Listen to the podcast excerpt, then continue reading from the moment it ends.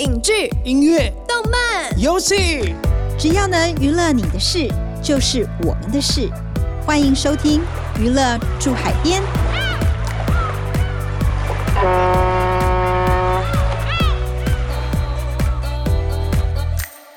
欢迎收听由静好听与静周刊共同制作播出的节目《娱乐住海边》。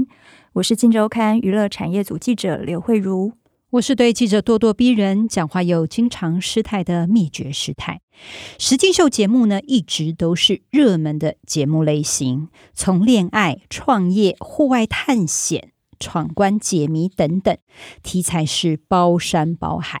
这股风潮呢，在这几年也延烧到台湾，像是来吧营业中，光露营就很忙了，我们恋爱吧。或者是前几集聊到的七八哈林小队，都是近期讨论度很高、很受欢迎的实境秀节目。没错，这类节目最吸引人的地方之一，就是可以看到艺人还有偶像们拿掉偶包，展现临场反应和真实的一面。现在不只是串流平台的排行榜常客，也反映在金钟奖的入围名单上哦。这一集的娱乐住海边，我们就要来聊聊十月上线的全新实境团综《Ozone 夏日青春冒险》。这个节目呢，在影音串流平台 My Video 播出之后，从预告宣传影片开始就位居第一名。此外，制作团队更透露许多节目幕后的小故事。不管是欧纵的粉丝，或者是对台湾综艺节目生态感兴趣的听众朋友们，千万不要错过本集的精彩内容。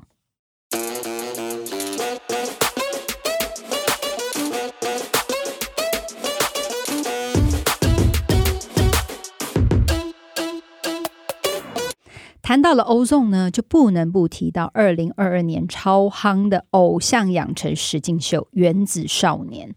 Ozone 就是从此节目诞生的男团，六位成员平均年龄在二十二岁左右，被台湾索尼音乐相中签约出道。趁着《原子少年》热度，加上索尼音乐的精心规划，出道不久就人气爆棚。欧纵到底有多狂呢？像是去年发布的单曲《O A O》MV 上线，短短三天就突破了一百万点阅，在 KKBOX 华语新歌与单曲日榜双双夺冠。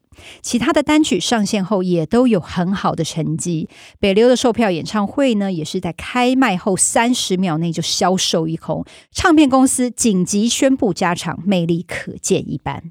索尼音乐啊，也很看好这群大男孩。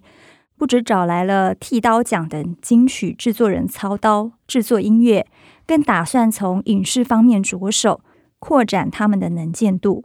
于是就和以戏剧制作起家的宽享国际娱乐合作，量身定做实境节目，正是我们今天要聊的实境秀《欧纵夏日青春冒险》。十三集节目总制作预算高达三千万元，光听制作规格就知道不是一般的网络节目。诶，我很好奇，索尼音乐怎么会想到要帮男团做实境秀呢？我们这一次啊，访问到实境秀的出品人陈美珊，还有制作人张依婷，他们提到男团综艺实境秀节目啊，其实早在韩国、中国大陆就已经流行很久了，是一种经营偶像的方式。但偏偏台湾歌坛已经很久没有新生代的偶像团体了，所以去年当 Ozone 刚成团。索尼音乐就跟制作公司聊到这样的想法，说到这家制作公司宽享国际，诶，其实它是以戏剧起家的哦。去年刚做了一档棒球运动类的实境节目，叫做《超级王牌棒球队》，诶，没想到口碑不错，正准备跟中国大陆的电视台合作制作第二季。索尼音乐应该也是想要结合戏剧人的制作逻辑，看看能不能激荡出一些不同的火花。于是双方很快就达成共识。制作人张依婷有提到，当初在构思题材的时候，看到时下播出的实境秀以开店为主轴的类型已经很多了，加上台湾很久没有出现偶像团综，让他觉得是一个很好的机会。我们就来听听制作人张依婷当时的想法。我觉得节目是会循环的，我觉得戏剧都是一样，每一个年代它会有一些回来的过程。那其实 game show 这件事情，台湾以前是很强的。你想，二十年前我们可能五五六六那时候，少年骑兵其实是非常非常红，红遍东南亚，但就突然没有了。然后这些年大家可能就是棚内节目比较多，嗯，因为外景真的很辛苦，预算也少。要不然就是一窝蜂的去做所谓的清流跟慢综艺，嗯，那这件事情其实太多了，嗯，所以我们大概也对市场上有一些分析，然后那时候很前期就请用心娱乐，就是在行销方面跟我们一起去沟通，所以我觉得走 game show 是有机会的。这是第二个我想做的原因。嗯，那第三就是实在是市场上面的老人有点腻，我们需要一些新人，为了自己后拍戏有办法有新的人，所以我们就觉得好啊。那男生也蛮帅的，我觉得蛮真诚的啦，性格也差异蛮大的，所以我们就一拍即合的跟索尼就共同一起做这件事。其实起源很简单嘛，就是想试试看，总不能别人有我们没有吧？韩国有，大陆有。然后结果，哎，来一个台湾没有，对，就有点可惜这样。这样说来，师太也觉得台湾真的很久没有偶像团综了耶。以前的团综呢，还玩出不少情侣档，像是王仁甫跟季晴啊，小猪罗志祥当时跟马 Kio 等等。虽然现在看来，当时都玩一些无聊低成本的游戏，但就是会出现让人意想不到的互动，让观众笑到不行。我当时也是笑到东倒西歪。而且呢，无论是台湾还是日韩，以观众的反应来看，证明透过这些偶像实境综综艺秀的推波助澜，的确是可以拉拢年轻人的目光，对经营粉丝经济是非常有帮助的。对呀、啊，而且在串流时代啊，就算每个月推出新歌，疯狂砸钱下广告、打榜单，还是很容易就被洗掉了啊。如果没有其他的行销策略，在茫茫歌海中，能被听见的就只有那少数几首。其中结合影视作品，就是时下很受欢迎的策略之一。不但能够扩大能见度，强化粉丝经济效益，节目说不定还会被国际平台相中，拓展国际市场呢。没错，接下来想请慧如分享一下欧纵夏日青春冒险设计了哪一些环节，让欧纵与粉丝更靠近呢？好的。制作人张依婷以打造符合欧纵年龄层的青春成长内容为主轴，让六个男生呢透过轻松的闯关游戏，呈现粉丝在舞台上看不到的一面。六个男生呢，基本上就是每出一次外景，要相处两天一夜，一起吃，一起睡。从生活小细节中可以发现每个人截然不同的个性，还有成长背景。观察他们是如何培养感情。增进默契的，有时候还能偷窥偶像们的睡姿，嗯，这绝对是让粉丝尖叫不已的环节啊！像团队中颜值天花板林嘉诚，有一次在熟睡的时候就壁咚周祖安，把对方压到墙角。诶，李哲言则是睡到打呼。我个人在观看时就已经忍不住露出了姨母笑。话说制作人张依婷小心机还蛮多的。安排这么多环节帮粉丝制造福利，我们来听听看他是怎么说的。我们其实是做了一个用游戏这个 game show 去做了一个六个少年在青春之下成长的一个脉络，嗯，所以才会说它是一个实景的 game show，而不是单纯说他们只是玩游戏。嗯，我们里面设置的所有主题游戏跟任务都是我们前期做过采访的，对，都是他们害怕的。哦，对，六个团里面就有三个怕高，两、嗯、个怕水。嗯哼，其实像我们最近这两集，比如说第二集哲言，他怕、嗯、怕那怕鸡，怕鸡，嗯，我们就带他去做农村体验，嗯，然后观众就会看到他很害怕，但是又要去完成任务的过程。嗯，然后怕高，比如说是祖安跟祖安跟文婷嘉诚非常对，他们就去做高空弹跳。那他不是自己抽到的吗？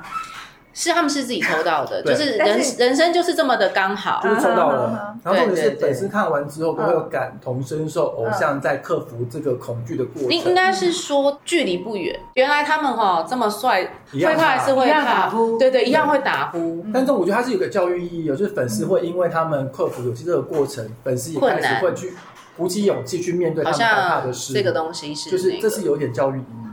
除了给秀之外，因为他们的粉丝有一圈年纪是很小，还在读书嘛，所以就会觉得说啊，我喜欢的这个艺人自己都这么的勇敢，那我好像也要认真念书。我们最近收到最多的。的那个就是，嗯，快期中考了，看他们这样子这么勇敢克服，我觉得我们也要努力的念书。对，对，数学很难，但要克服它。这某个程度上，如果你足够有正向能量，嗯，我觉得这个就是偶像的意义，他可能要能够带领喜欢他的民众，嗯，去有更多更好的推进。哇，超激励人心的，连我这个师太阿姨都被感动了。偶像对粉丝真的有很大的影响力耶！如果偶像可以给予粉丝正向的力量，那就太好了。但其实规划这个团综内容很不容易。欧总夏日青春冒险这十三集的节目内容都是怎么规划的呢？制作人张英婷当初是从 ozone 的团名发想。取名字“臭氧 O 三”组成的三个氧原子，分别象征初心、正向，还有创造力。因为这三个字的英文都是 O 开头，并借此名称来期许他们如同 Ozone 一样，保护着爱他们的粉丝。然后他也提到啊，他认为 ozon 是追求梦想的追光少年，正式出道代表从零跨入一，现在要从一跨到一百。就要接受青春冒险，还有挑战自我。于是制作团队设计出前往新竹啊、台南、宜兰、花莲等七个城市，让六个男生进行城市大冒险，最后再用嘉年华活动完美落幕。这样看起来，制作团队得花很多的巧思来设计每一集的内容，要做出明显的区隔。而且毕竟是粉丝向的节目，团队应该也要对这些大男孩有一定的了解，才能够量身定做，对吧？师太说的没错，制作团队听说花了大概半年的时间做访谈。欧总推出第一张专辑的时候，节目制作人张依婷就跟着去韩国拍 MV。侧拍了解这六位团员的个性，思考能够结合还有设计哪些桥段，展现这六个大男孩的特色，激起火花。而且师太你知道吗？节目中团员要努力闯关，得到一种叫做心愿球的奖励，可以运用心愿球进行不同关卡，或者跟制作团队交换像食物啊、棉被之类的东西。重点是这个心愿球有六个颜色。分别代表团员各自心目中最喜欢的颜色，让粉丝一看就能够对应和联想，知道支持偶像的喜好。你看是不是很用心？嗯，真的耶。但是他也很好奇哦，这些偶像毕竟才刚刚出道，他们就要投入实境秀，在这些公开场合展现私下真实的一面，诶，这个分际要怎么拿捏啊？经纪公司会不会担心，不管是放不开，或者是表现过头，都有可能产生反效果，诸如此类的？哎，还真的是有哦。作为制作团队，当然得先跟经纪公司沟通，要如何拿捏尺度啊，不要踩到红线啊。而就制作方的立场，张依婷比较忌讳的是男孩们放不开这件事情，尤其现在自媒体时代。观众很在意真实自我的表现，所以要透过不同的关卡，慢慢卸掉他们的偶包。这件事情我们一直都还蛮有信心的。我给导演组最大的指令就是撕掉他们的偶包。嗯，编剧这边有大概有四十个 list，最重要的那条就是撕掉他们的偶包，希望他们不要讲官话。这个我觉得倒不是很难嘛，因为就是很青涩的年轻人，就是他就算再想包装，透过一些游戏或者是挑战，还有他们没做过的事情，比如说他们这辈子如果没有拍团综，应该都不会知道哦原来牛粪是不臭的，而且也不会知道说哦，原来牛是没有上颚的门牙的，对，然后也不会去体验到消防员这样的事情。对，所以这些东西，我觉得自然而然就会让他们知道，哦，生活当中更真实的感受是什么。嗯，这个我到一开始觉得不用说非常特意的设计。嗯嗯，对，我们做节目当然是为了观众朋友啦。可是我做节目更另外一层是，我也希望可以让这六个孩子有一点得到的收获，因为毕竟出道之后他们就真的非常忙碌。对，那他们自己有分享嘛？这六个人。每一次以前见面都只有讲工作，哦，现在就是见面的时候会期待下一次要去哪里露营，要去哪里玩，可能平常就会开始约了，因为他们真的是六个陌生人，因为选秀我们就变成一个团了。那这个过程要其实是很辛苦的，对。那到底大家要不要迁就啊？还是我要不要指正别人？还是要讲真心话？那我觉得这个节目好看也是好看在这边，就里面有很多他们睡前的 murmur，然后像子祥就会说。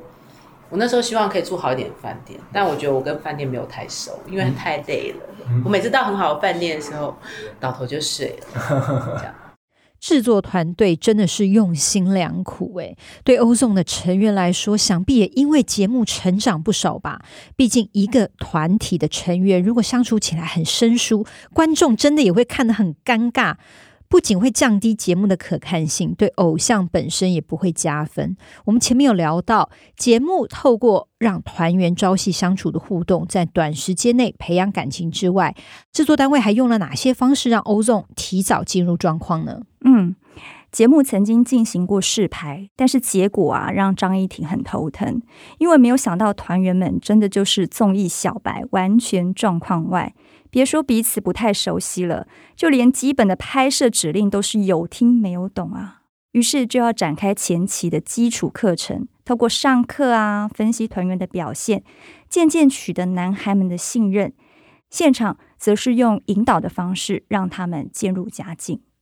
那那时候试拍集回来真是超级尴尬，我们那时候开会讨论说，哇，这六个人。真的很不熟哎，所以就后来我做了一些调整，包括在剧本结构上做了一些调整，嗯、用比较更适合他们的方式去引导他们。嗯、所以后来正式开拍的时候好很多，但我觉得小朋友也算听话，因为我们在正式开拍之前有带了一些他们那时候试拍集的袋子，跟有告诉他们一些方式，让他们开会，嗯，也有把他们比如说曾经上过其他的，比如说像鱼摆的一些片段。有把它找出来，嗯，然后有跟他们讲，就是说你们大概每一个人，我们希望你们结合你们的个性，可能是怎么样，然后要怎么去录节目，要怎么听 Q 点。他们一开始连那个走过去，我最印象很深刻，李泽言，我们就是走一个过程，他就不见了，因为他不懂什么叫走过场，嗯，就走过场就是你过了摄影机，你就可以停，没有没有，他就一路走，他就一路往公园深处走，非常的快，然后我们没有抓到他。然后我就接到经纪人，对对对，我就接到经纪人的电话说：“依婷姐，泽言不见了。”我说：“泽言怎么会不见？”当然他就一脸跟我说：“呃，消音就说他不知道什么是过场。”我说：“对，所以我们要讲得很清楚。现在我知道了，我现在要教他们什么是过场。那一天的第一课就是少年们，过场就是我们现在整个过场哈，从这边走到这边。”过了摄影机就可以停，不要往公园走。所以我觉得对我们来说也是一种学习。嗯，他们第一次啊，他们第一次嘛，他们很多的第一次。然后结果我们也是第一次，因为我们没想到我们要教拍戏小白，我们要教他们什么是过场。我觉得这个就是很真实的反应啊、嗯哦。我们就啊、哦，原来是这样，那我们就大概能够理解。做一档实境秀的背后，真的是要付出莫大的心力，伤脑筋的程度真的是超乎想象。绝对不是邀请来宾，然后要他们在现场自由发挥就好，还得加上大量的沟通啊、设计环节、调整、灵机应变等等，非常的劳心劳力，这都是观众看不到的。没错，幕后团队的努力果然也没有白费。欧纵夏日青春冒险除了收视成绩亮眼。节目在明年也会授权到新马、泰国、印尼等海外市场播出，势必对欧颂海外知名度会大幅提升，也期待他们后续精彩的表现。娱乐驻海边的节目呢，在第五十七和五十八集中也有访问到原子少年们，请他们来聊聊选秀的心路历程。各位 OAO 们。还有对偶像选秀节目有兴趣的听众朋友，也欢迎收听这两集的内容啦。连接我们会放在节目的 show note。各位娱乐住海边的听众朋友们，对于这期节目有什么样的心得回馈，欢迎留言和我们分享哦。我们下次见，拜拜拜。感谢听众收听，也请持续锁定由静好听与静周刊共同制作播出的娱乐驻海边。我们下次见。想听爱听。就在静好听。